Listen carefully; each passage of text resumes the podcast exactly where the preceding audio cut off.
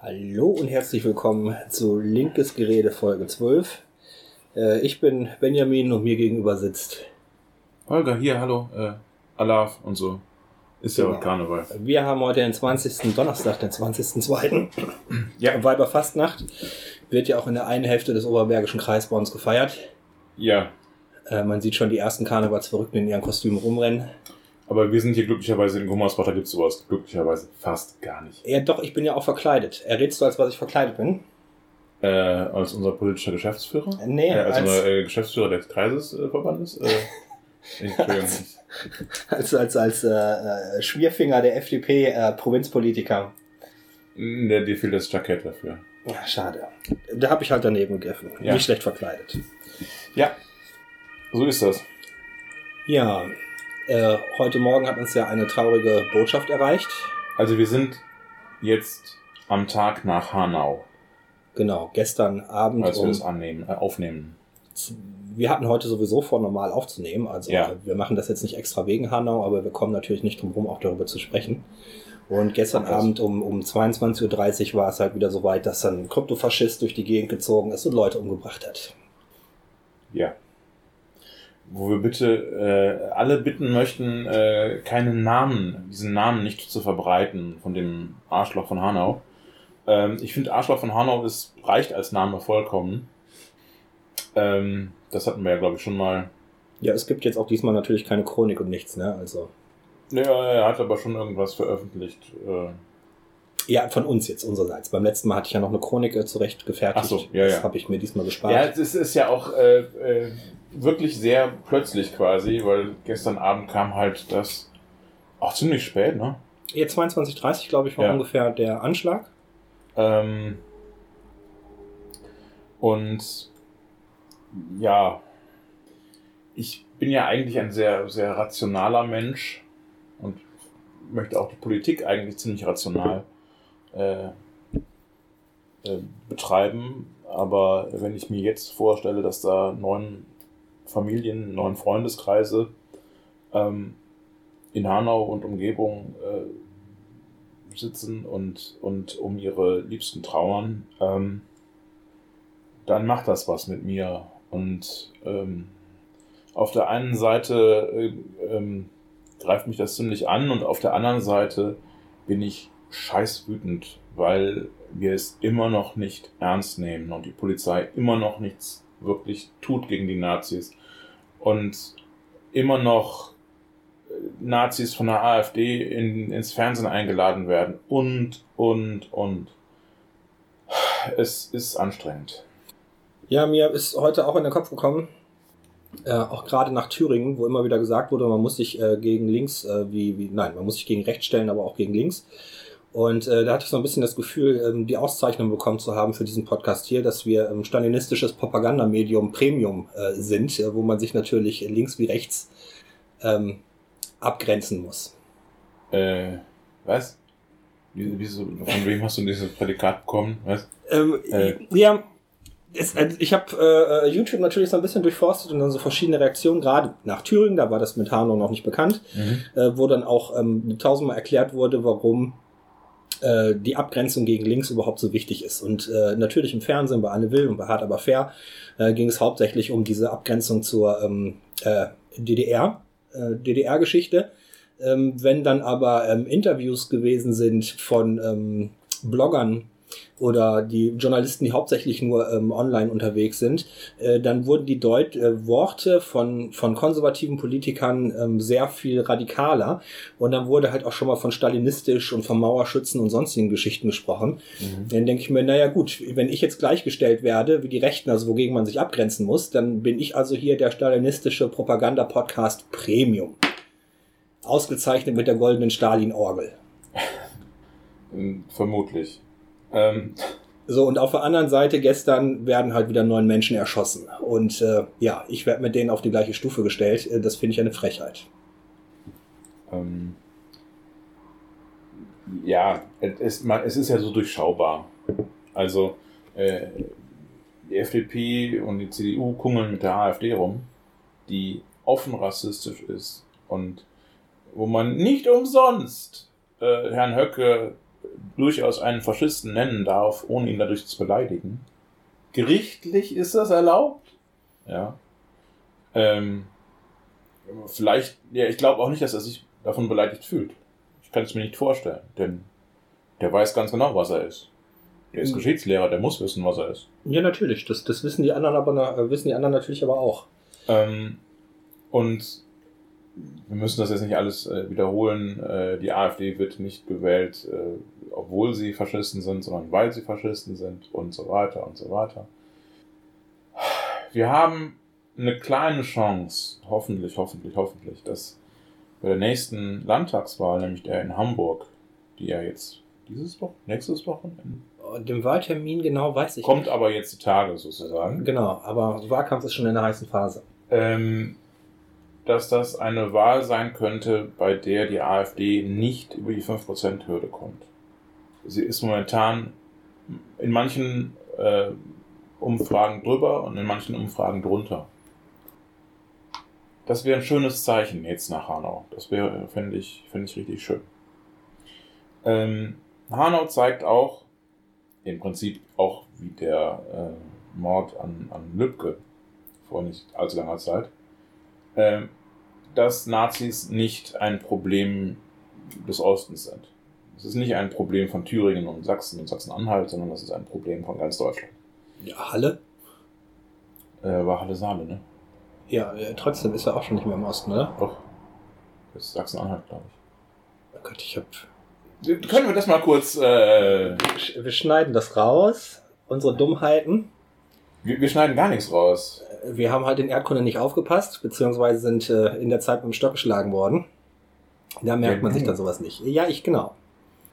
Ähm, was man aber auch merkt, jetzt so von der Berichterstattung, ähm, dass äh, das Arschloch von Hanau ja in der verschwörungstheoretischen Szene unterwegs gewesen ist.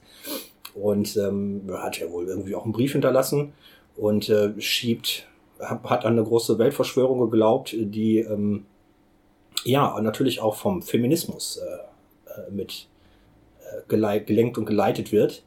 Und es, es ist so abstrus. Also ich, ich kann es auch mittlerweile nicht mehr nachvollziehen. Ich habe mich ja selber eine Zeit lang ähm, rein informativ in, in dieser Verschwörungsszene rumgetrieben, ähm, weil ich die Kreativität, äh, die dort an den Tag gelegt wird, so großartig fand. Ähm, jetzt, wo ich aber, also es war jetzt schon vor fünf Jahren, und jetzt, wo ich aber sehe, dass ähm, jetzt auch daraus Handlungen entstehen und Leute umgebracht werden, ist es natürlich ähm, sehr, sehr erschreckend, wie wirkmächtig äh, diese Verschwörungstheorien sind. Und ja, ich glaube, mit Reichsbürger hat es angefangen, dass, dass Polizisten bedroht worden sind und Beamte.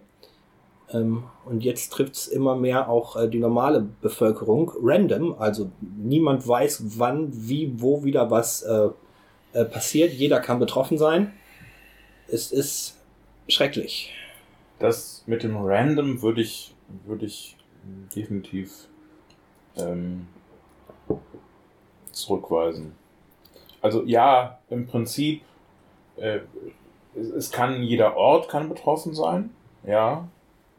Trotzdem haben du und ich weniger Gefahr als andere Menschen. Ja, guck mal, wir sitzen hier im Büro der Linken in Gummersbach, also. Ja, auch, und auch dieses Büro wurde auch schon geschossen, ich weiß. Oder beziehungsweise. Ne, das Problem ist, in, in, in. Einen Stein draufgeworfen, aber egal. In, in Halle, ähm, er hat es halt nicht geschafft, in die Synagoge reinzukommen und hat dann einfach zwei Leute auf Straße erschossen. Ja. So, und. Ähm, aber auch da nicht zufällig. Er hat eine Frau erschossen und ähm, diese äh, Shooter, die auch in Amerika, die Shootings und so weiter, es sind immer überproportional viele Frauen betroffen.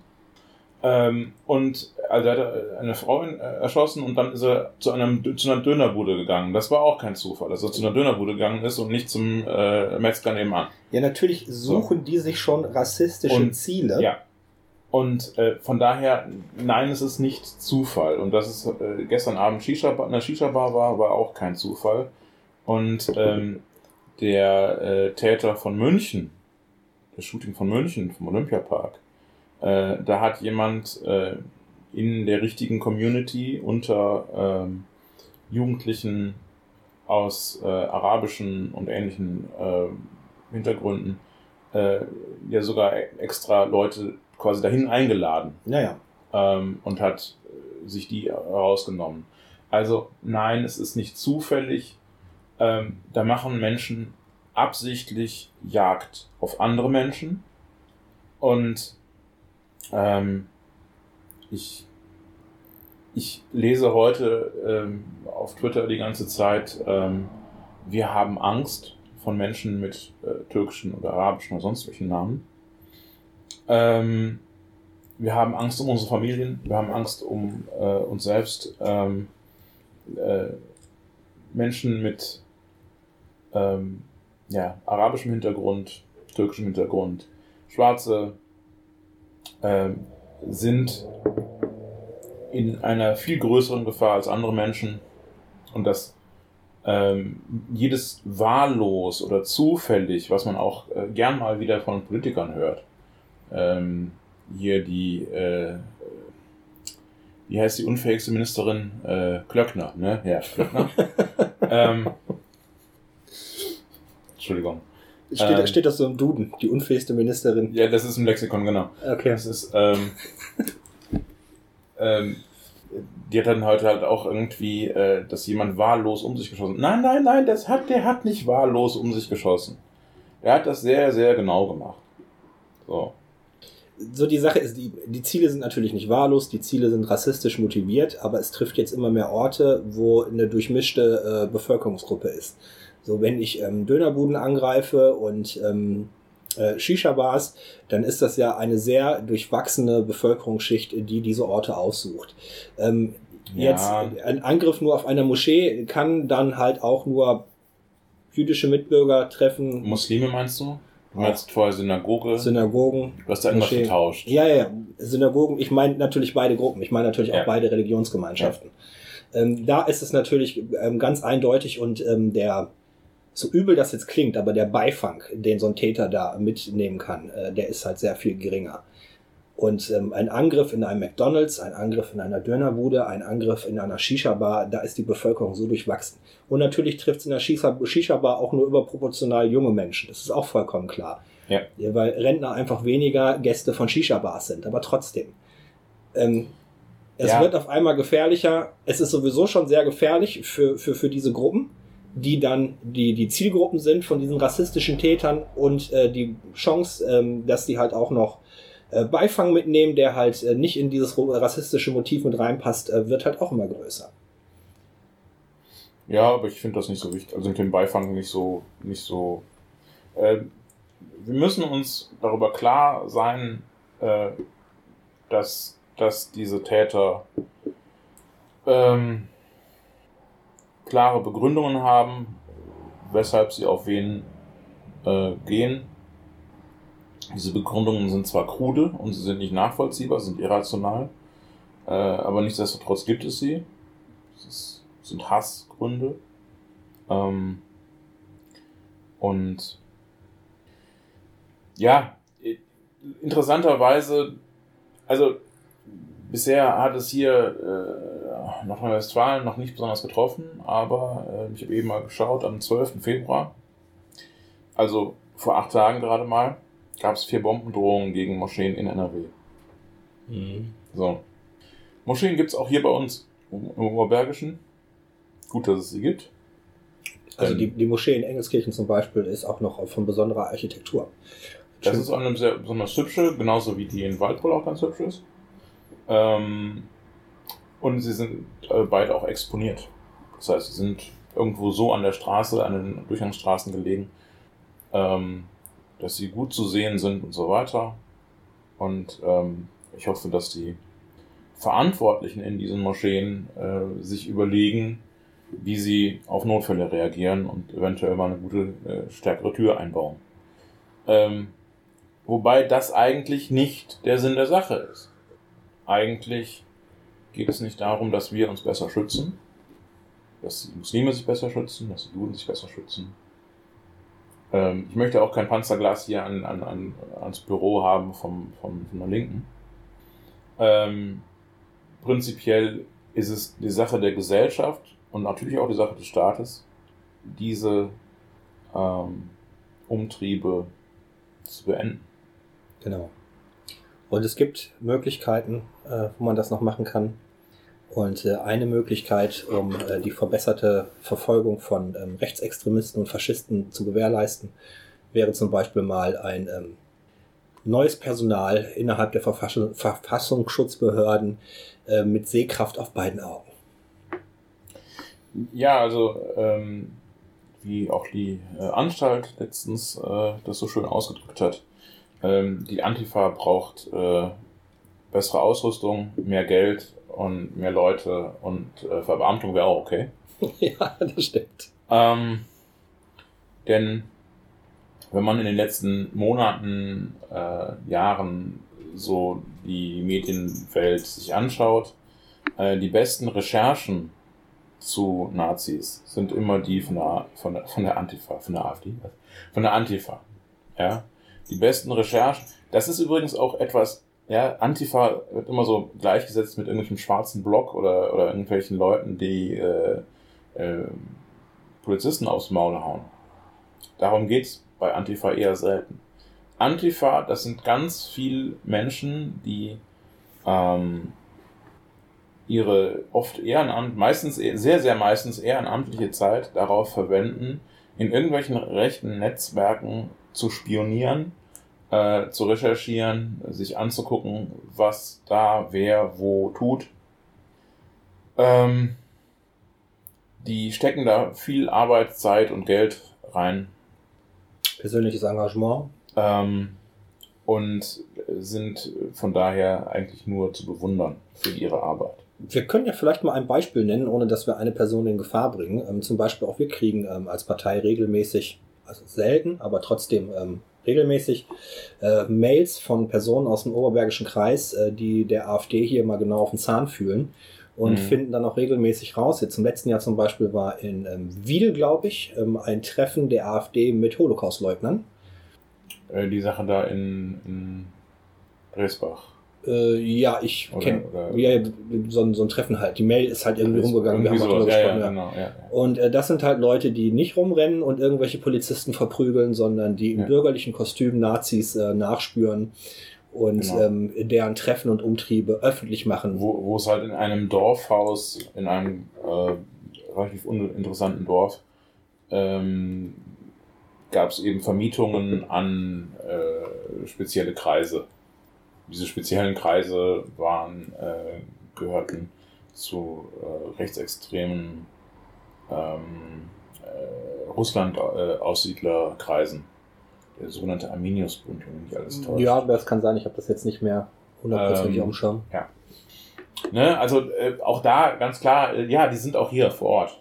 Wir haben, es gibt auch, ähm, ich hatte da auch schon äh, unangenehmen Kontakt mit äh, ein paar Nazis aus dem Nordkreis irgendwie, die ähm, meinten, mich irgendwie äh, online äh, in, sozusagen in ihre Kreise aufnehmen zu wollen. Also die äh, so getan haben, als ob ich irgendwie bei ihnen irgendwas positiv kommentiert hätte, um meine äh, Glaubhaftigkeit sozusagen als Antifaschist einschränken zu können. Mhm.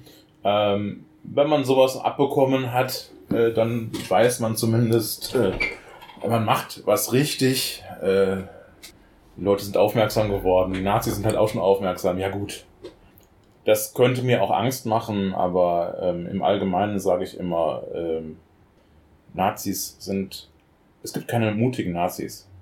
Äh, es gibt manchmal verzweifelte Nazis, wie offensichtlich gestern das Arschloch von Hanau, ähm, der dann mal was tut aber die meisten Nazis sind einfach feige, weil das ist, gehört zu ihrem, ähm, zu ihrem Weltbild einfach dazu. Wenn sie nicht unglaubliche Angst hätten, dann wären sie keine Nazis.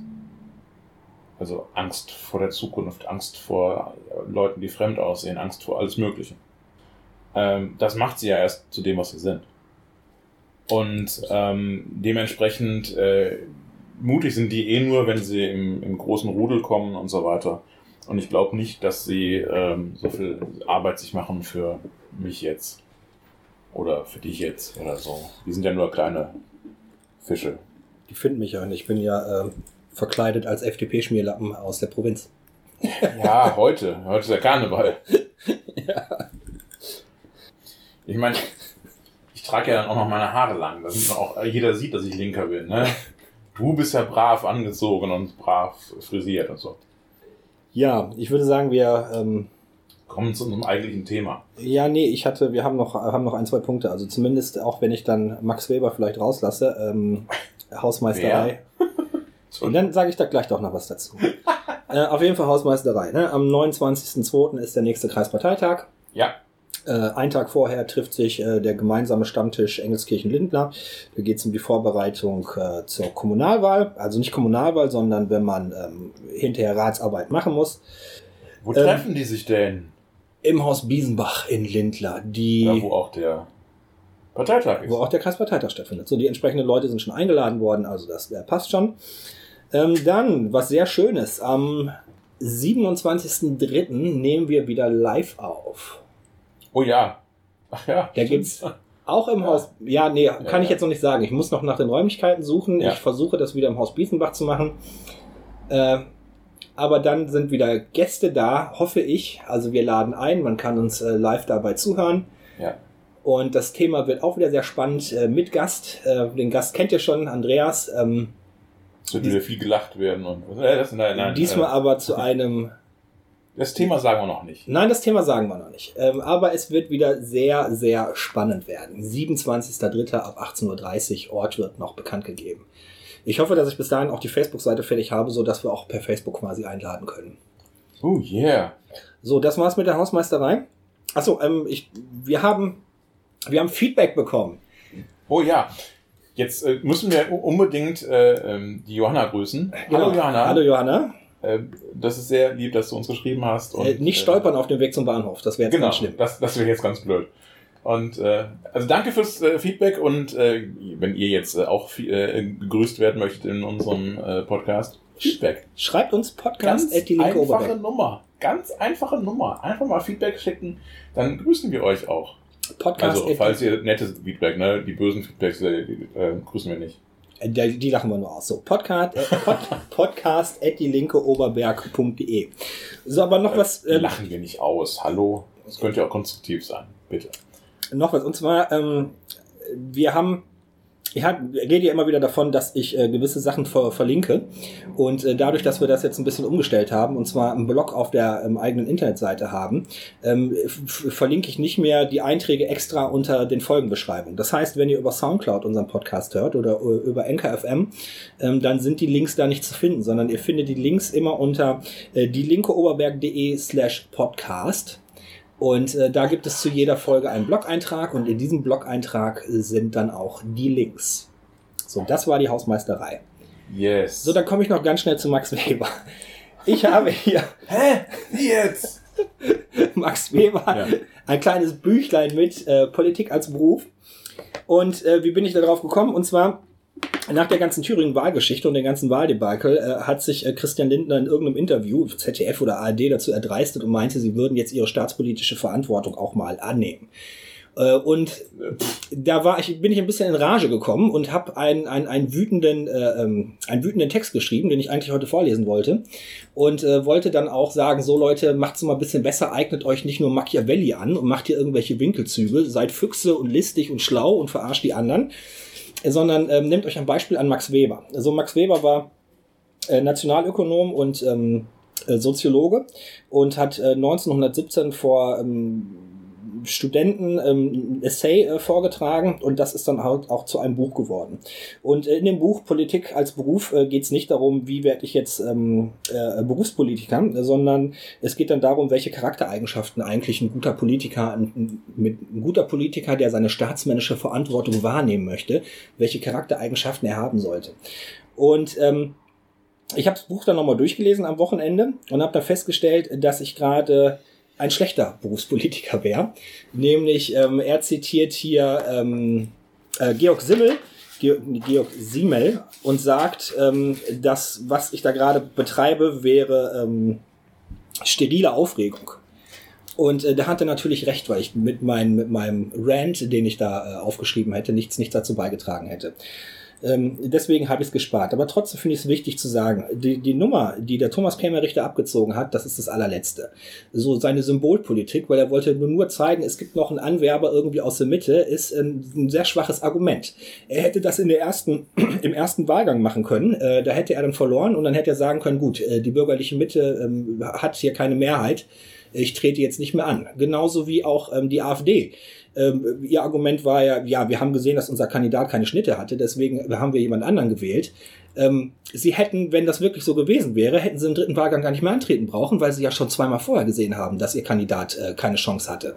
So, also die haben sehr, sehr listig, sehr hinterhältig äh, dieses, dieses ganze dieses ganze Prozedere, demokratische Prozedere, ähm, ausgenutzt für, für schändliche Symbolpolitik und damit einen Flächenbrand ausgelöst. Und das hat nichts mit staatspolitischer Verantwortung zu tun. Da kann der Christian Lindner noch so viel äh, davon faseln, wie er möchte. Wer staatspolitische Verantwortung übernommen hat, das ist ähm, Bodo Ramelow mit der rot-rot-grünen Fraktion. Die haben sich nämlich hingesetzt, haben ein Programm gemacht, haben einen Koalitionsvertrag aufgestellt, haben sich schon über das Kabinett ähm, äh, so einige Gedanken gemacht und ähm, äh, Thomas Kemmerich hatte nichts davon. Und das fällt ihm jetzt natürlich auf die Füße, weil noch nicht mal, er konnte keine Regierung bilden und nichts. Und das hat nichts mit äh, staatspolitischer Verantwortung zu tun. Bitte, liebe FDP, ein bisschen mehr Max Weber lesen. Ich habe das Buch hier, ich leihe das gern jedem von euch. ja. So, Sehr das schön. war's. Kleiner Rant, hä? Ja. Ja. Muss auch mal sein. Aber nicht mit einem wilden Dreier, den ich in meinem Rant und so drin hatte. Das habe ich mir jetzt gespart. Ähm. Och ja, also ich würde auch keine, ähm, also so, so Anspielungen auf sexuelle Sachen würde ich bei der FDP und der AfD und so oder sowieso lassen. Also das wäre mir alles zu unappetitlich einfach. So, aber ich habe mir jetzt auch die Worte gespart, die, und jetzt kommen sie doch, äh, wie, wie, wie Max Weber äh, solche Politiker nennt, nämlich er spricht dann von äh, politisch gesehen Kindern, äh, von Beutepolitikern und von Windbeuteln. Und äh, ja, äh, Thomas Kemmerich ist ein Windbeutel. Ja, äh, ich glaube, es ist äh, quasi äh, Zugangsberechtigung für FDP-Mitgliedschaft ist, ist die Eigenschaft, ein Windbeutel zu sein. Windbeutel Sonst wirst du da gar nicht zugelassen. Sonst darfst du da gar nicht mitmachen. Schätzen Sie sich als Windbeutel ein auf einer Skala von 0 bis 5. Und erst ab 5 bist du ja. zugangsberechtigt. Sagen wir ab 4. Ab 4 ist okay. Windbeuteligkeitslevel 4. Ja. Sehr gut. Aber sie freuen sich, wenn sie Fünfer haben, weil das ja das Übliche ist. Ähm, so. Jetzt äh, hatten wir schon seit Wochen uns quasi vorgenommen, heute ein Thema zu besprechen. Und dieses Thema heißt grob gesehen Integration. Und das ist am Tag nach Hanau äh, ähm, ähm, schwer. Ziemlich heftig. Heute ist übrigens auch der Welttag der sozialen Gerechtigkeit. Äh, das, was super zu dem Thema passt. Das würde auch super zu Karneval äh, passen, weil Karneval nämlich nicht mehr das ähm, Massenphänomen, Massenspektakel ist, sondern wer keine Kohle hat, kann leider nicht dran teilnehmen. Ja, das war aber schon immer so. Ähm, obwohl, ja, das weiß ich. Also, ja, Kommt natürlich immer darauf an, welcher Karneval gemeint ist. Und ich glaube, es sind auch ganz viele ähm, Menschen aus den ähm, ärmeren Schichten heute in Köln auf der Straße, machen Straßenkarneval. Und dann, wenn sie das machen wollen, dann sollen sie ihren Spaß haben, ist okay. Reden wir anders mal drüber. Da habe ich nämlich selbst. Ähm, ich komme aus einer Blase, wo viele in Karnevalsvereinen sind und äh, selbst denen ist es mittlerweile zu kommerziell geworden und auch zu teuer. Okay, interessant zu wissen, aber ich mache keinen keinen Podcast über Karneval, sorry, aber. Du willst über, einen Podcast über Religion machen, aber nicht über Karneval? Ja, das ist aber fast das Gleiche. Also ja, muss man mal überlegen. Podcast über Religion, oh, das wurde lange mal irgendwann besprochen. Naja, heute gehen wir jetzt nicht um, um Religion, sondern äh, darüber, wie Integration so abläuft funktioniert oder nicht funktioniert und so weiter. Ähm, wir äh, äh, nehmen ja hier in Gummersbach auf, äh, quasi ein, das Oberbergische ein Hotspot der ähm, Langweiligkeit. Der, das auch, ähm, der jahrhundertelangen Einwanderung. Nein, nicht so wirklich. Ähm, aber es gibt äh, relativ viel Einwanderung in den letzten 150, 200 Jahren in diesem Gebiet. Ähm, jetzt so, hä? Wie? Ähm, also erstmal äh, gibt es hier relativ viele Menschen, wie auch mein Gegenüber, mit einem äh, ähm, polnisch angehauchten Nachnamen. Ja, gibt es auch eine Geschichte zu. Ja. Ähm, also es gibt äh, auch hier äh, die klassischen äh, Pasulkes und äh, äh, Kubickis und äh, was auch immer. Ähm, warum gibt's die? Äh, das sind jetzt keine klassisch deutschen Namen. Äh, warum gibt's die hier äh, in so großen Mengen? Äh, weil auch das Oberbergische eine der Regionen war, in der die Industrialisierung ziemlich gut funktioniert hat, sozusagen. Es wurden sehr viele Arbeitskräfte hier gebraucht.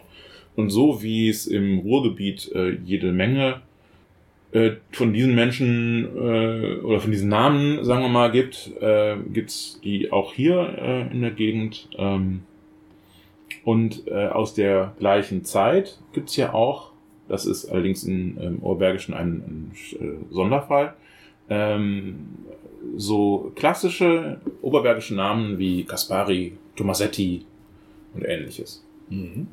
Äh, warum sind die hier? Weil äh, hier Steinbruchland ist. Also hier wurde äh, früher oder müssen sie auch heute noch äh, in Steinbrüchen relativ viel äh, Gestein abgebaut. Das Pflaster, das Grauwacke-Pflaster in halb Deutschland stammt aus dem Oberbergischen Kreis.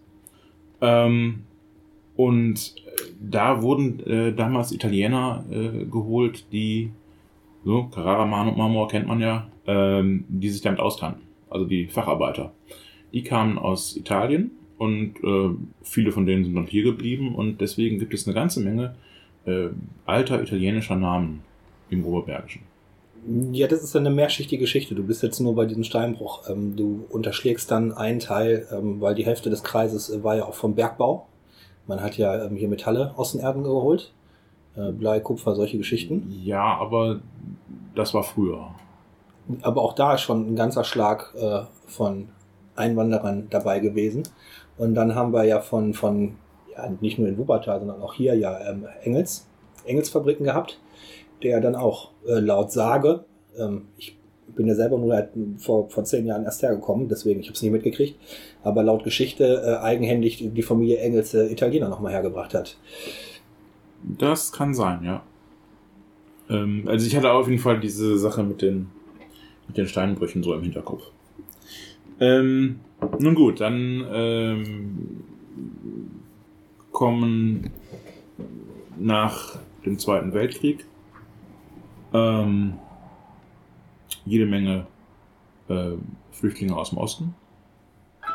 Man hatte ja dummerweise äh, sich äh, äh, ganz Europa zum Feind gemacht, dann ist es auch kein Wunder, dass man auf die Schnauze bekommt und dann mussten eben auch Menschen flüchten.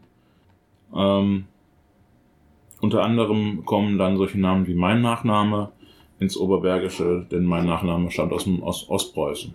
Ähm, und es äh, kamen jede Menge Menschen aus äh, äh, dem heutigen Polen, äh, der heutigen äh, Tschechien, Slowakei und so weiter.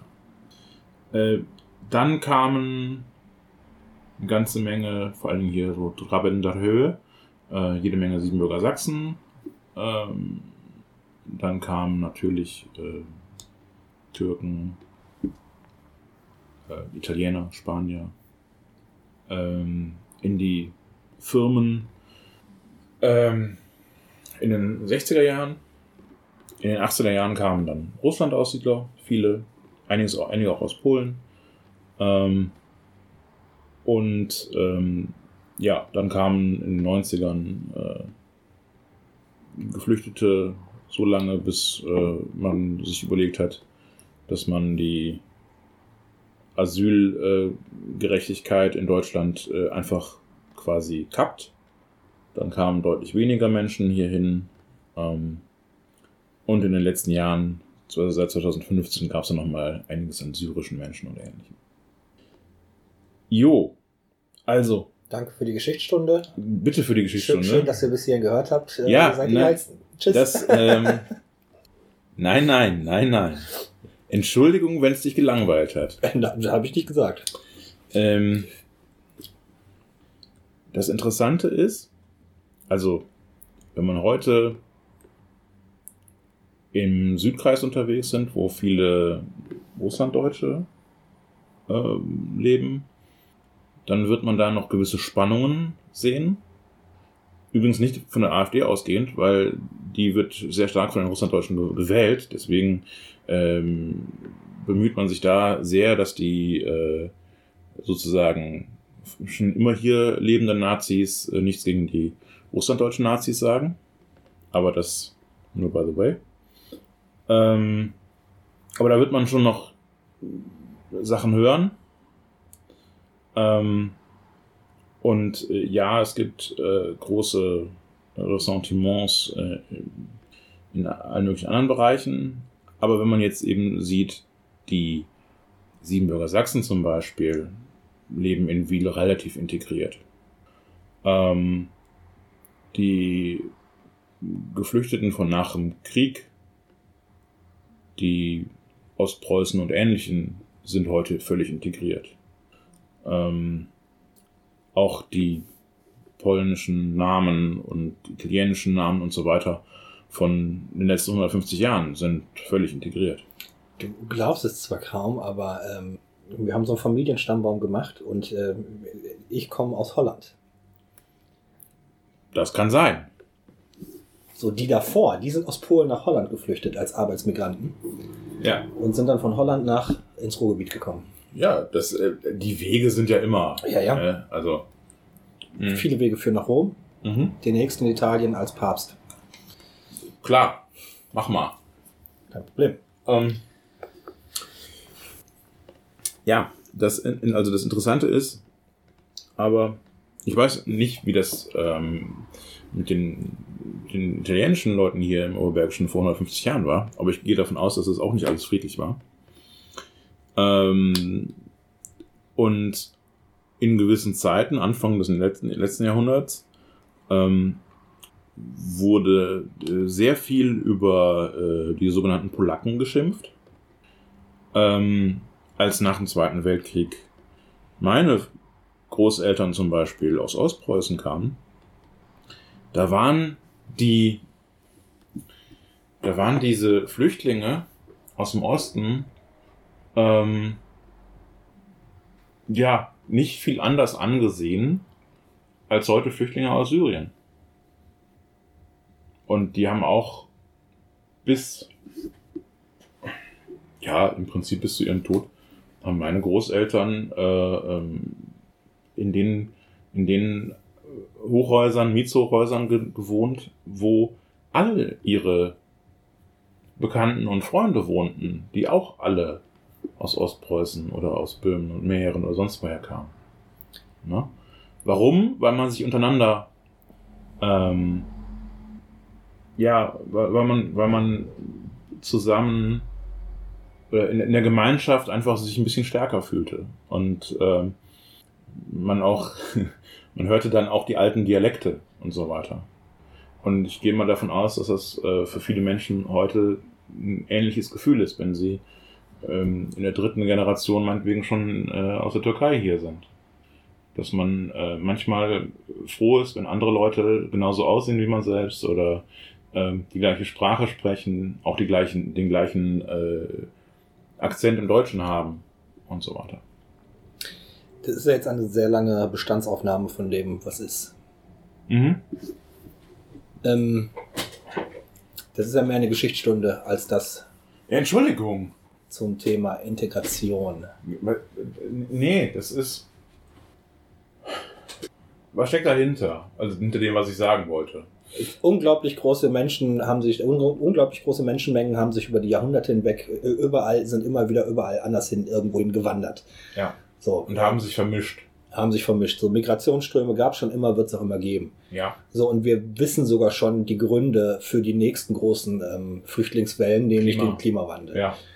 Ähm, so, aber jetzt ist ja das Thema Integration, nämlich die Leute aufnehmen und einzubinden.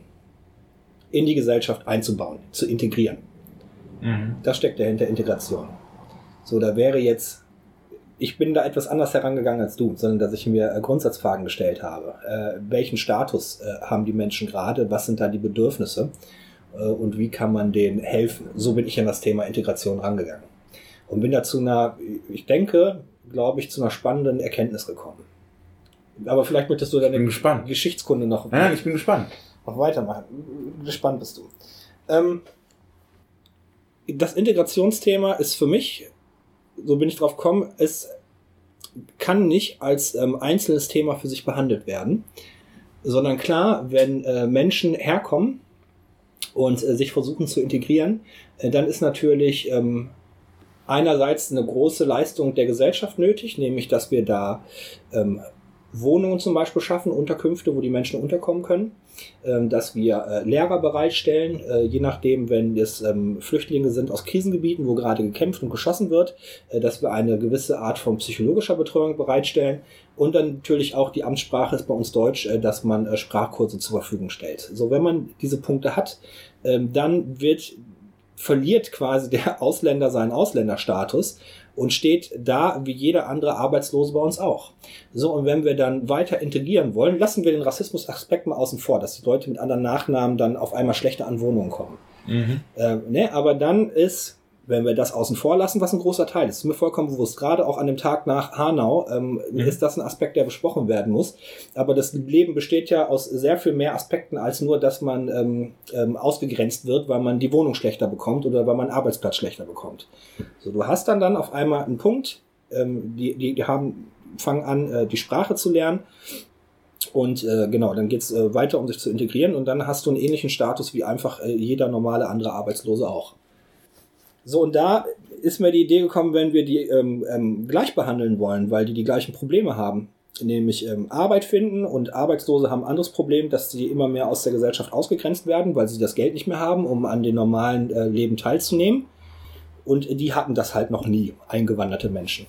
Hatten sie vielleicht schon, aber der Schlepper hat ähm, 90 Prozent der Kohle äh, gekostet, um überhaupt erstmal herzukommen.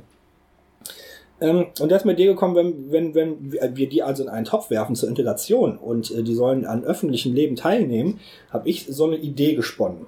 So, ich würde nämlich äh, die Jobcenter und das Arbeitsamt abschaffen.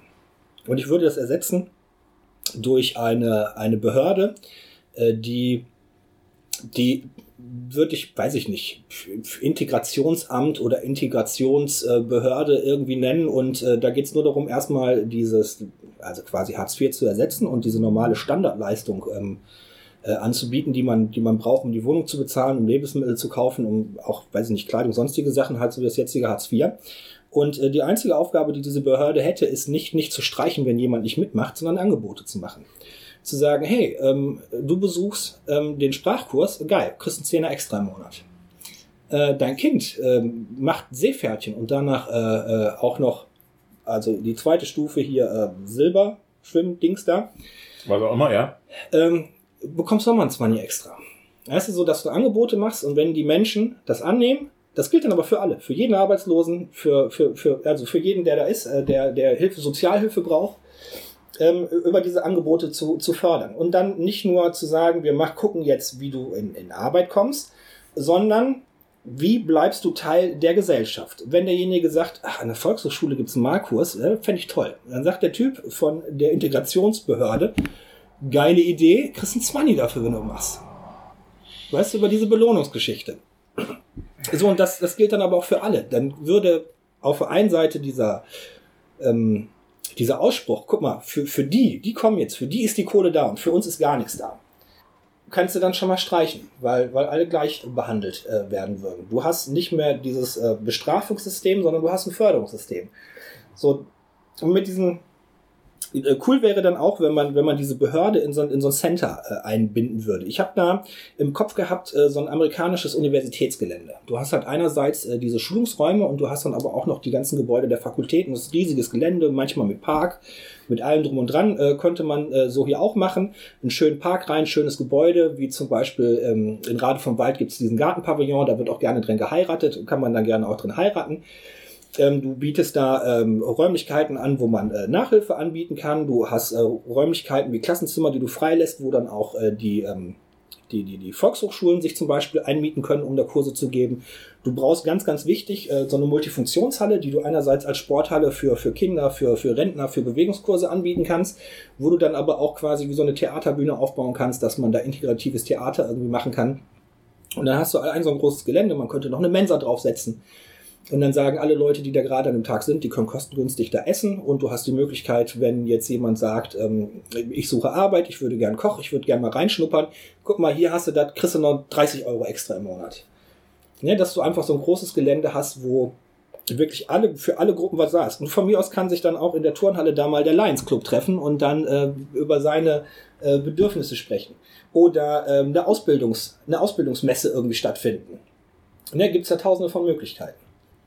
Das wäre so meine Idee. Und dann hast du diese Unterscheidung für, das ist der Ausländer, der braucht eine besondere Behandlung und da hast du den Arbeitslosen und der braucht auch wieder eine extra Behandlung.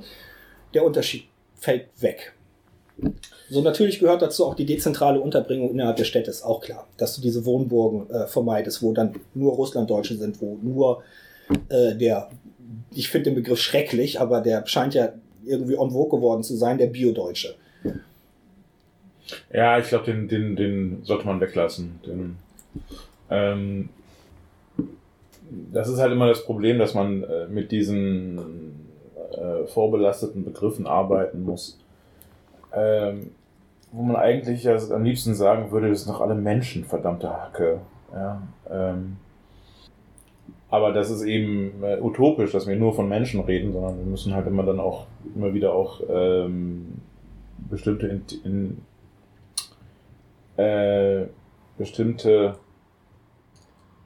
ja, bestimmte Gruppen, sag ich mal, äh, ansprechen und da müssen wir halt auch Worte für finden. Das ist immer so ein bisschen das Problem. Ähm, also, du hast da sehr viel Schönes gesagt. Ich bin mir nicht ganz sicher, ob das mit den Geldbelohnungen immer alles so funktioniert. Das ist aber, ja, ist okay. Hm, ich würde aber immer sagen, wir müssen ja tiefer anfangen als das. Es geht nicht nur um Menschen, die keine Arbeit haben. Nein. Weil ähm, deswegen sah die Förderung ja auch vor, nicht nur Sachen zu machen, die ähm, heute dem klassischen Begriff äh, Erwerbsarbeit ähm, äh, entsprechen, mhm, mhm. sondern dass man auch sagt, ähm, oh guck mal, du engagierst dich bei der Tafel, hier, gibt's ein, gibt's ein extra obendrauf. Ähm, du äh, trainierst Kinder beim Fußball, äh, total geil, äh, gibt's ein extra obendrauf.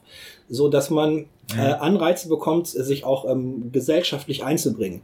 Weil, weiß nicht, wir ersetzen früher oder später sowieso fast jede Arbeit, jede Erwerbsarbeit durch Maschinen. So, und wo man sich dann wirklich einbringen kann, um noch Erfüllung aus seiner Tätigkeit irgendwie zu ziehen, das werden dann nur noch diese sozialen Geschichten sein. Vorlesen in Altenheim, ähm, äh, Kindermannschaften zu trainieren oder Jugendmannschaften zu trainieren, in, in jedweder Sportart äh, Schwimmkurse zu geben, Sprachkurse zu geben ähm, und, und solche Sachen. Und sowohl die Teilnahme daran, weil das schafft soziale Kontakte, viel, viel Arbeit, die die Leute heute kriegen, kommt auch von Mund-zu-Mund-Gesprächen, ähm, dass gesagt wird, ich habe da mitgekriegt, in dem Laden ist noch eine Stelle als Verkäuferin frei. Kannst mhm. du dich doch mal melden. Mhm. So, und wenn die sozialen Kontakte immer weiter zurückgehen, äh, dann hast du, hast du diesen Austausch nicht mehr. Oder auch wenn du eine neue Wohnung suchst in Köln die meisten Wohnungen, das geht dann auch von, von Mund zu Mund irgendwie weiter. Ich habe mitgekriegt, mein Nachbar irgendwie sowieso ist eine Wohnung frei, melde dich da mal. Also über über, wie Bourdieu sagen würde, dieses soziale Kapital.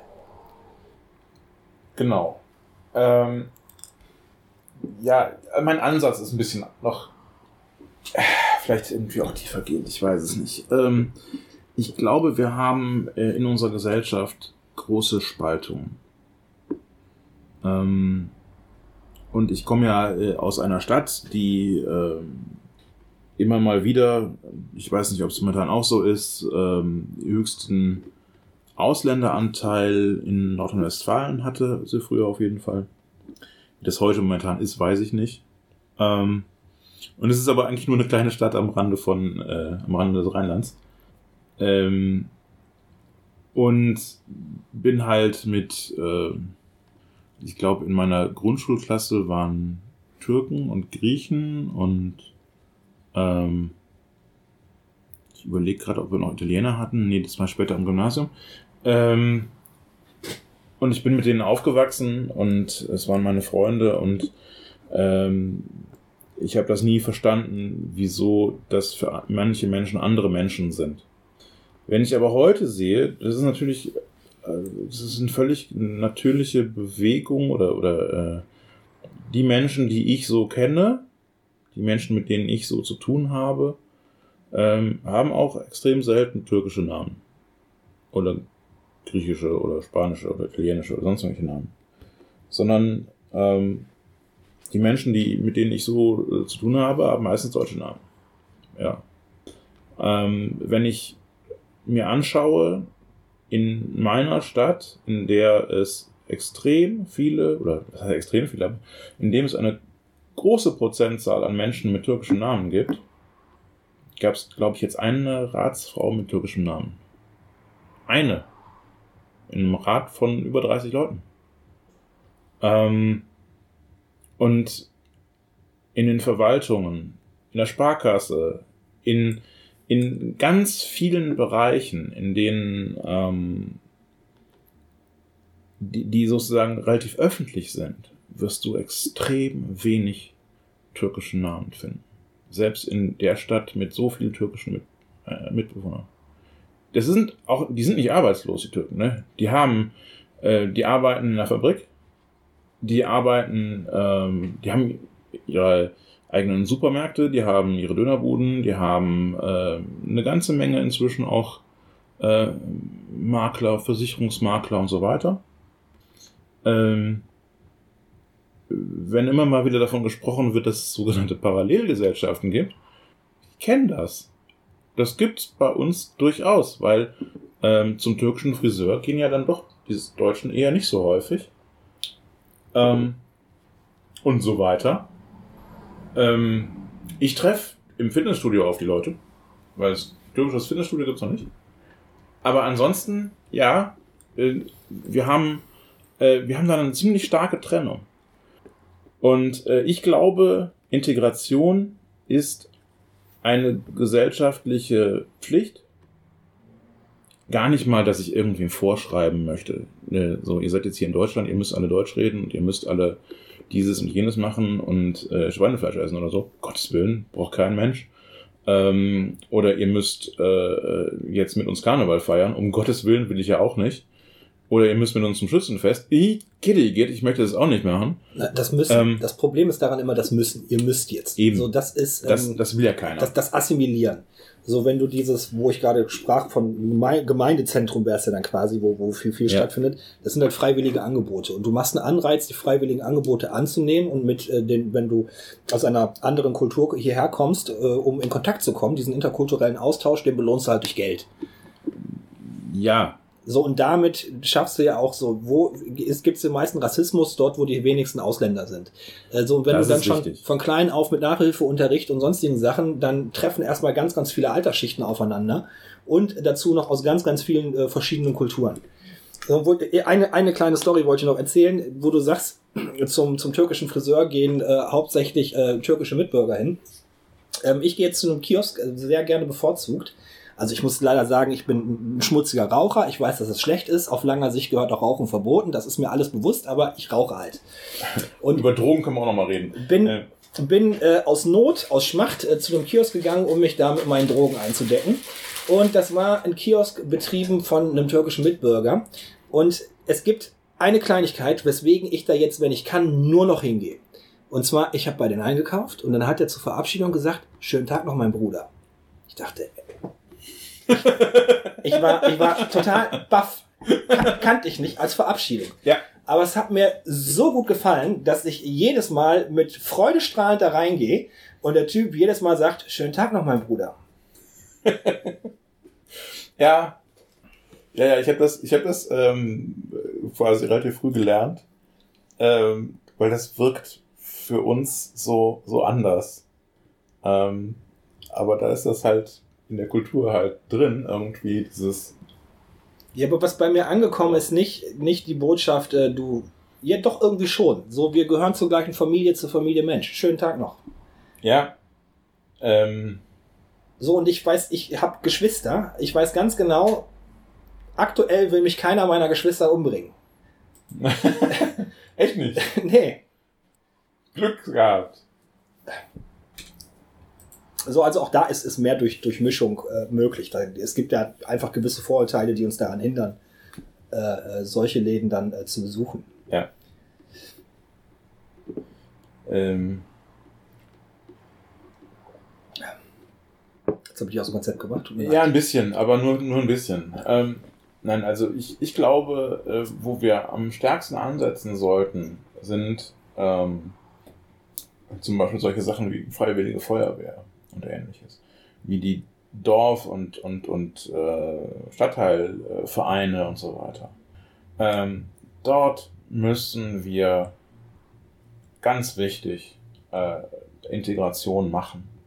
Wir sehen, dass das in Sportvereinen häufig funktioniert. Also gerade die Fußballvereine, da gibt es ähm, bunte Durchmischungen und da versteht man sich meistens auch relativ gut. Aber auch da gibt es immer wieder Probleme. Auch in diesem Bereich. Ähm, und ganz klar, es sind vor allen Dingen die Fußballvereine. Guck mal in die Handballvereine, schon hast du eine fast rein deutsche äh, Variante. Ja? Äh, was natürlich auch daran liegt, dass äh, manche Kulturen fußballaffiner sind als andere und Handball eine sehr deutsche Sportart ist die ja in der ganzen Welt hauptsächlich äh, in den deutschen und den nordischen und Ländern und so weiter gespielt wird, viel. Ähm, da haben wir ja, das, das hat natürlich mit den Sportarten auch zu tun, ganz klar. Aber wir müssen ganz klar sehen, ähm, das mit den Sportvereinen zum Beispiel könnte besser funktionieren. Es funktioniert da schon häufig mehr als in anderen Bereichen, aber auch da könnte es besser funktionieren die Frage ist halt auch, wie macht man, die, die Sachen existieren ja und die viele Vereine suchen ja auch ähm, Nachwuchs. Einerseits an, an, an, Mitgliedern, die sich an Sport äh, beteiligen oder halt ja. äh, in Chören oder sonst wie. Ja. Ähm, und die Frage ist, wie bringt man dieses, die, diese, die brauchen Leute und die Menschen, die auf der Suche sind nach einer äh, Beschäftigung oder nach einem äh, Hobby, äh, wie bringt man die zusammen? Und ähm, da ist ja der einzige Punkt, wo wir politisch in der Integration mit ähm, eingreifen können, weil wir können niemanden Integration befehlen. Und am Ende verlangen wir auch nicht äh, eine Prüfung und sagen, äh, du kriegst jetzt einen Stempel, du bist integriert. Äh, das hilft, hilft nicht, bringt's nicht und ähm, ist auch nicht möglich. So, und die Idee von, von meinem Gemeindezentrum, von meinem Integration Center, das muss irgendwie total, damit auch Jugendliche sich angesprochen fühlen, muss das so einen abartigen Namen haben, dass die Oma im Altenheim beim Herzinfarkt umkippt, wenn die den Namen hört. Erst dann finden Jugendliche das, das geil. Ähm, dass man da eine, eine Beratungsstelle hat, dass man da die ganzen Angebote der Gesellschaft sammelt und dann einfach hinwirft und sagt, hier ist die Palette und wenn du eins davon wahrnimmst, gibt's Geld. Ja. Ähm, ich muss auch ehrlich sagen, ich bin nicht so weit wie du. Ich habe noch kein politisches Konzept, wie man politisch jetzt wirklich rangehen kann. Also natürlich müsste man erstmal daran gehen, dass man äh, die ganzen äh, systemisch rassistischen Bereiche auch in unserer Verwaltung ändert und äh, das Ausländerrecht äh, mal vernünftig überarbeitet und ähnliche Dinge. Das, äh, aber das ist ja eigentlich eh klar, dass das alles Kacke ist. Ähm, aber ähm, ich glaube oder ich befürchte, das ist eine Sache, die man nur leben kann. Und ich sehe auch, dass wir jetzt als Linke das nicht besonders gut hinbekommen wir haben zwar immer mal wieder äh, auch Mitglieder, die äh, jetzt nicht genuin deutsche Namen haben, aber es sind zu wenige. Ja. Ich glaube, ähm, unsere Parteikultur, also in allen, allen, allen Parteien in Deutschland, ist doch sehr von unserem deutschen Bürokratismus äh, geprägt. Ja. Und ich glaube, ein sonniger, wohlgemütiger Italiener äh, innerhalb unserer Partei würde, glaube ich, die Krise kriegen, wenn er 40 Jahre Italien geprägt wäre. Weiß ich nicht. Die können das auch ganz gut mit diesem und jenem äh, äh Bürokratismus und so. Das ist, glaube ich, nicht das große Problem. ich glaube eher, dass es so eine diese Stammtischkultur ist. Diese ähm, ja, also ich, ich glaube, für, für die meisten Menschen aus südlicheren Landen sind wir einfach zu unfreundlich. Äh, das kann auch sein. Und wir sind diskriminiert halt auch. Und wir diskriminieren halt auch. Genau. Und das ist mir erst aufgefallen. Wir hatten einen, ähm, äh, einen Gast äh, bei uns gehabt im Kreisverband. Äh, der kam vom Verein Rent a Jew. Ja. Und äh, als ich einen Termin mit denen ausmachen wollte, wann er zu uns kommt, ich habe denen nur Termine vorgeschlagen während ähm, ähm, ähm, den Ruhetagen, also Freitag und Samstag. Und da ist, ich weiß nicht mehr, wie es heißt. Weißt du, wie es heißt? Fest? Sabbat. Sabbat, genau, während, während des Sabbats. Und da ist mir erstmal aufgefallen, dass so wie ich bisher organisiert habe, typisch deutsch organisiert habe. Ah ja, man kommt Freitagabends von der Arbeit, da kann man ein Bierchen trinken gehen ja. oder man nimmt den Samstagvormittag wahr, äh, dann kann man auch die Kinder noch mitbringen. Und das ist halt für, für jüdische Mitbürger, äh, die ähm, ihre Kultur auch äh, ausleben wollen äh, und das ernst nehmen, die sind ausgeschlossen. Wir haben ja. keine Chance, linkes äh, Politikleben, linkes Parteileben bei uns wahrzunehmen. Und das ja. mussten wir ja dann erstmal ändern, also überhaupt erstmal darauf aufmerksam zu werden und dann äh, anders zu denken. Das hat ja auch nochmal 14 Tage gedauert. Ja, und ein Stammtisch an einem Freitagabend, das wäre so, so keine gute Idee, dann auch, weil äh, Freitag ist nochmal auch das. Äh, das Hauptgebet der Muslime ist. Ne? Das ist ja auch so. so. Jetzt ist es natürlich so, dass die äh, super religiösen Menschen eher sowieso nicht zu uns kommen. Und ich glaube, wir hätten relativ wenig Skrupel jetzt zu sagen, komm, wir machen einen Frühshoppen sonntags morgens. Weil zur Kirche geht von uns eh keiner. Aber trotzdem muss man natürlich solche Sachen bedenken, ja klar. So, das war, ähm, da habe ich wirklich 14 Tage dran äh, zu knabbern gehabt. Ich habe auf dem Vortrag nochmal später, zwei Monate später, eine Mail geschrieben, nach dem Motto, ey, das, was du uns hier erzählt hast, äh, das wirkt immer noch nach und ich bin immer noch nicht äh, fertig, das äh, zu Ende zu denken. Und das war wirklich ein langer Prozess. So, und jetzt ja. haben wir halt auch viele Veranstaltungen, die dann halt unter der Woche stattfinden. Ja. Ja, aber das, das sind, das sind so Dinge, ähm, das sind schon Dinge, die, die wichtig sind bei sowas, klar gar keine Frage. Äh, dass, dass eben die, die, auch die Schranken halt für viele Leute schwierig, äh, groß sind. Äh, wenn ich, es wäre halt sinnvoll, wenn wir unsere Stammtische dann eben auch mal äh, im türkischen Café um die Ecke machen. Ja? Ähm, haben wir ja hier in der Ecke auch relativ häufig. So. Mein Kopf explodiert gerade, soweit bin ich noch nicht. Ich bin gerade erstmal dabei, äh, die jüdischen Mitbürger zu intelligieren. ja, aber dann von den, von den muslimischen gibt es hier viel mehr. Ja, du hast natürlich vollkommen recht, ja. Ich weiß, dass ich recht habe. Entschuldigung. Kommt immer wieder diese Arroganz raus. Tut mir leid. Nein, aber jetzt bin ich ja noch, noch in dieser Verantwortung, wo ich, wo ich solche Sachen äh, mitgestalten kann. Natürlich nicht für jeden Ortsverband, erstmal nur für meinen eigenen Ortsverband und dann halt für die Sachen, die ortsverbandübergreifend sind. Und ja. äh, da ist es natürlich auch zu bedenken so. Und wir haben in diesem Jahr noch ähm, ähm, ein, zwei wichtige Veranstaltungen, ähm, die wir außerhalb unserer eigenen Räumlichkeiten machen müssen, weil wir hier nicht genug Platz haben für alle Mitglieder. Und dass man da nochmal andere Lokalitäten ähm, auf den Schirm nimmt und betrachtet, ja. äh, ob die auch möglich sind. Ähm, das ist natürlich sehr wichtig so auch wichtig noch hier äh, äh, Mitgliederservice, ähm, nicht nur der Kommunalwahl dieses Jahr steht an, die natürlich sehr, sehr wichtig ist, dass wir uns da auch sehr viele Gedanken drum machen und sehr viele Leute sich darüber Gedanken machen, sondern auch in diesem Jahr müssen wir wieder turnusmäßig ähm, neuen Vorstand wählen. Und es gibt wahrscheinlich mindestens zwei Posten, die neu besetzt werden müssen, die frei werden. Ähm, unser Mitgliederbetreuer hat kundgetan, dass er ähm, das zeitlich leider nicht mehr schafft, ähm, dass jemand anders übernehmen muss. Und dann werde ja auch ich wahrscheinlich meinen Posten zur Verfügung stellen. Ähm, Nur wenn wir dich lassen. Ja, nee, ihr habt da keine andere Wahl. Entweder ihr bettelt ganz freundlich äh, mit Geld, dann mache ich weiter. Nein, da müssen wir nochmal drüber sprechen. Ja, ist mir vollkommen klar, aber auch da können sich liebe Mitglieder halt auch nicht in den Podcast. Genau. Ja, natürlich doch. Ja. Auch Mitglieder von uns hören den Podcast und ja, ähm, vielleicht kriegen wenig. Na, doch, ich kriege ja die Rückmeldung von also da draußen. Ja, ja. So, ja gut, dann bin ich vielleicht in meinen. Ich hatte, wie gesagt, auch einen anderen Gedankengang. Ich habe mir nicht geguckt, wie ist jetzt der geschichtliche Verlauf und Zuwanderung, sondern wie ist die Situation der Menschen und äh, gibt es da vergleichbare Gruppen.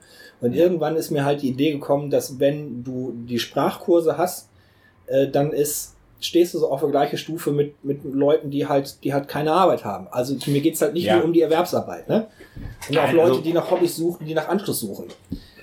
Und Ähm. die wollen ja auch wieder integriert werden.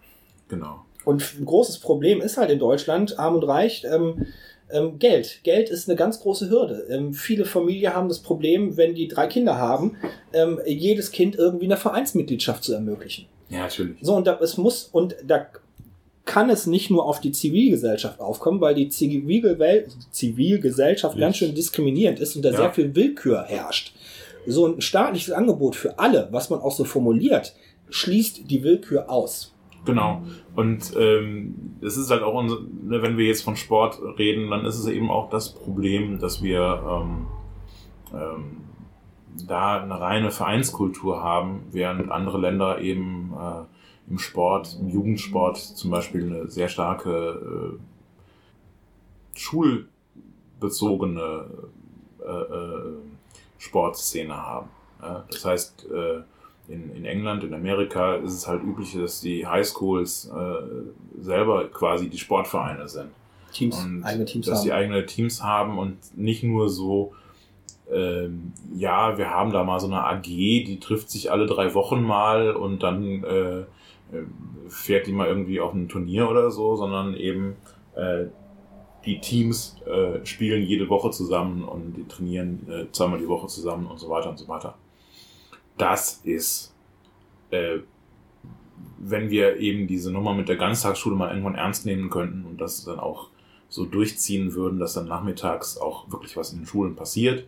Das heißt, man muss natürlich auch den Schulen bessere Räumlichkeiten dafür geben und so weiter. Das ist natürlich auch der Nachteil dabei. Ähm, und ja, die Vereine werden dann sozusagen ausgeschaltet, gehen dann raus aus der Nummer. Ähm, dann wäre aber auf jeden Fall vieles möglich, äh, was eben heißt, wir können äh, also Menschen aus, aus jeder äh, sozialen Schicht und mit jedem, mit jedem, jeder Abstammung äh, können jeden Sport ausüben, können äh, Instrumente lernen, können äh, in Chören singen oder sonst irgendwas, weil sie das in der Jugend schon machen. Wenn du das in der Jugend einmal angefangen hast, dann machst du das ja vielleicht später auch, auch weiter. Und dann ist es eben keine Trennung mehr. Ich meine, selbst wenn man nicht dieses linke ähm, Ganztagskonzept irgendwie anwendet, könnte man trotzdem auch jetzt mit relativ wenig Aufwand ähm, die Nutzungsdauer von schulischen Gebäuden ähm, erhöhen. Das, was ich sehe, wenn ich hier in Engelskirchen am Gymnasium vorbeifahre, dann ist ab äh, 15 Uhr ist da äh, Licht aus. Äh, der Bürgermeister hat die Kette, ach nicht der Bürgermeister, der Hausmeister hat die, hat die Kette vorne vor Schultor gemacht und dann ist da zappenduster in Ruhe.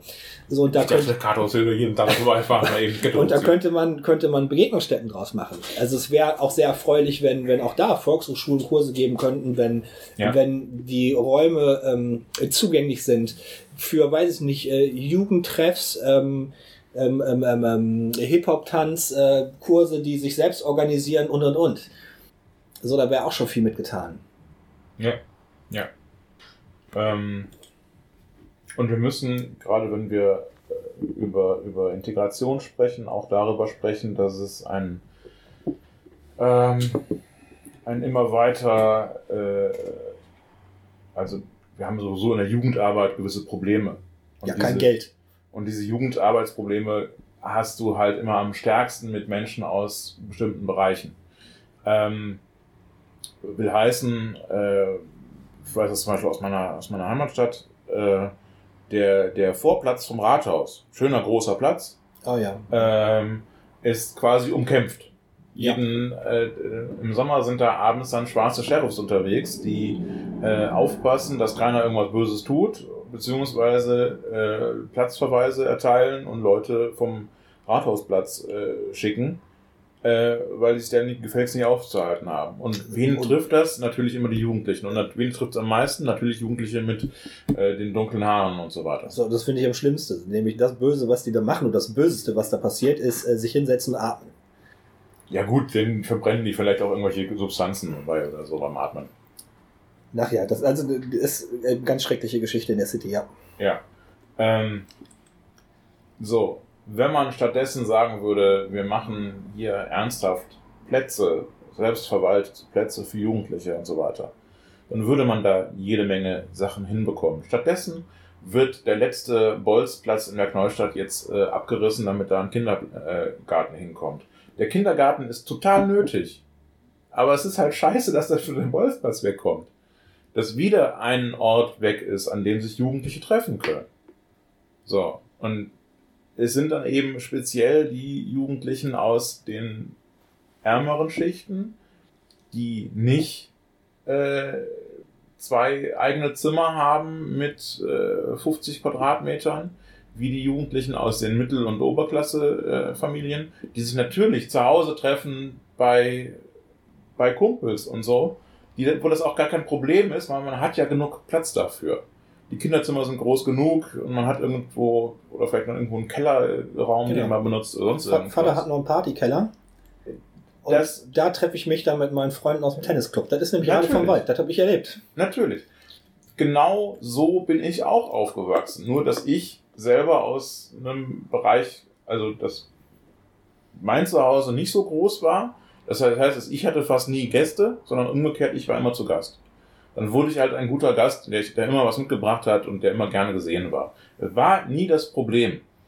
Ähm, aber äh, ja, eben, weil meine Freunde, die hatten halt alle irgendwie Platz in dieser Hinsicht. Ja, das hat immer irgendwie funktioniert. So.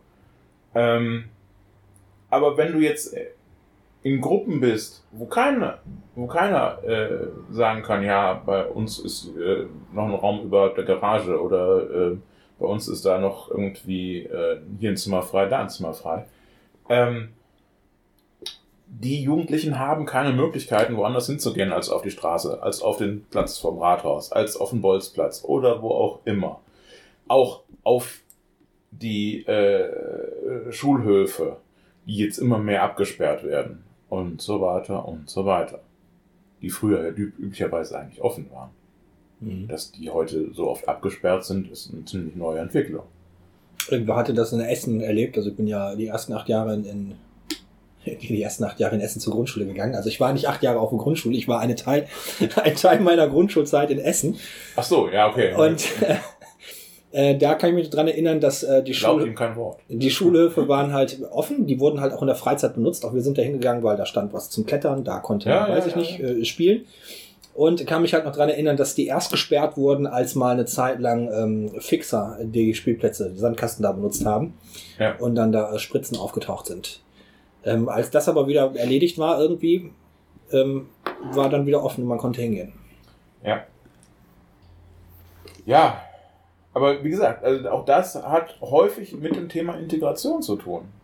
Und äh, warum äh, sieht dann so ein, so ein, so ein Stadtrat es als unproblematisch ein, an, äh, da irgendwie äh, schwarze Sheriffs äh, zu besorgen, die sich, die dafür sorgen, ähm, dass da keine Jugendlichen rumhängen? Ja, weil es nicht die eigenen Jugendlichen sind. Es sind wieder die Jugendlichen aus ärmeren sozialen Schichten und aus zugewanderten Bereichen oder sonst irgendwas. Ja, aber das ist auch klar. Also, sobald die eigenen Jugendlichen Shampoos-Partys auf dem, auf dem Marktplatz feiern, äh, kriegen die sofort einen Tennisclub nebenan hingestellt und dann sind die da. Ja, ja. Ja, nee, so funktioniert das. Ja. Ja, das ist das Problem. So. Ähm, also, Integration. Da muss noch so viel getan werden.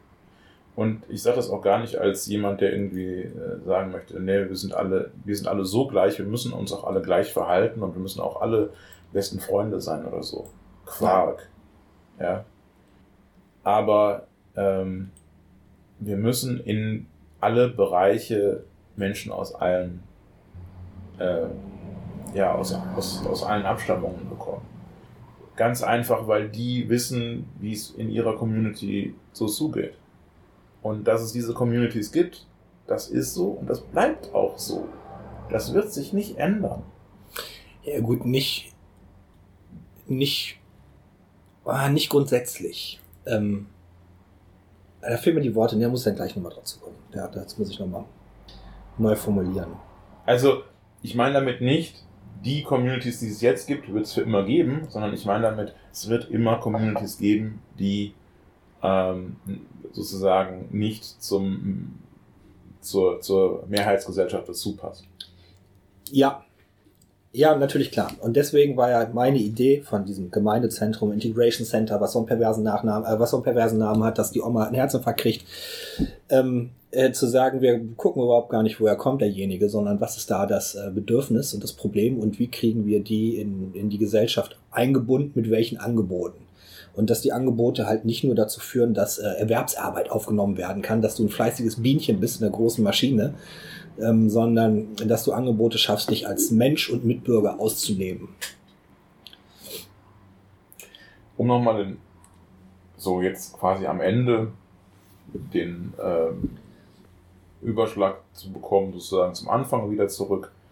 Ähm, ich habe heute einige Male gelesen äh, auf Twitter, dass Menschen schreiben, äh, die Shisha-Bar, das ist der Ort, an den du gehst, wenn du in keinen Club reinkommst, weil dein Name der falsche ist, weil deine Haarfarbe die falsche ist, weil deine Hautfarbe die falsche ist. Mhm. Deswegen gehst du in die Shisha-Bar, da bist du nicht immer willkommen.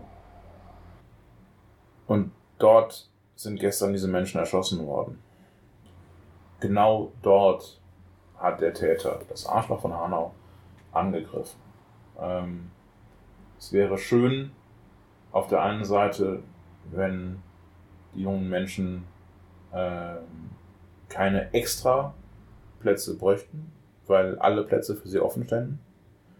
Ähm, und noch viel schöner wäre es, wenn wir einfach einigermaßen sicher sein könnten, dass nicht noch mehr äh, Menschen dazu aufgehetzt werden, solche absolut schrecklichen Taten zu verüben wie gestern. Ich bin ja, bin ja Nerd, bekennender, bekennender Nerd. Und äh, unsere Folge 42 wird sich äh, auf jeden Fall um Verschwörungstheorien handeln. Wir geben dort die Antwort auf alles. Folge 42? Gott, wie, welche Folge ist eigentlich heute? Ähm, Folge 12. Also in 30 Folgen. Wir müssen über die Zählung nochmal reden. Da sind 15 Wochen nur noch, da sind wir ruckzuck. Wir müssen über diese Zählung nochmal reden. Ja. So, Folge 42 und da werde ich auf jeden Fall drauf eingehen, was es denn da Abartiges in dieser Verschwörungswelt gibt. Ja. Ich in den letzten Jahren wirklich sehr, sehr viel, sehr, sehr krudes, aber auch sehr, sehr lustiges Zeug entdeckt habe. Wo man so normalerweise nicht drauf kommt, sondern erst äh, es mitkriegt, wenn man äh, breit gefächert durch die Verschwörungsszene, der deutschen Verschwörungsszene surft. Ja gut, also ich hab, äh, bin für heute fertig. Ich auch. Dann äh, bedanken wir uns fürs Zuhören. Ja. Äh, bitten nochmal um Feedback. Ja, ihr, auch ihr möchtet jetzt gegrüßt werden im äh, Podcast, also gebt uns Feedback. Genau, und alle, die, die sich mit Politik beschäftigen, lest Max Weber, Politik als Beruf. Das sollte die Grundlage euren, eures politischen Handelns sein. So, so, muss ich auch noch machen, verdammt. Ähm, ich hab's hier. Und äh, ja, das kann aber keiner sehen. Wir haben hier keine Kamera. Deswegen klopfe ich drauf. Das Bild ist physisch vorhanden. Ich klopfe so. drauf kann es ausleihen. Sag mal deinen Schlusssatz. Äh, danke, dass ihr uns bis hierhin gehört habt. Ich werde bald auch äh, einen Twitter-Account haben. Ihr seid die Geisten. Tschüss.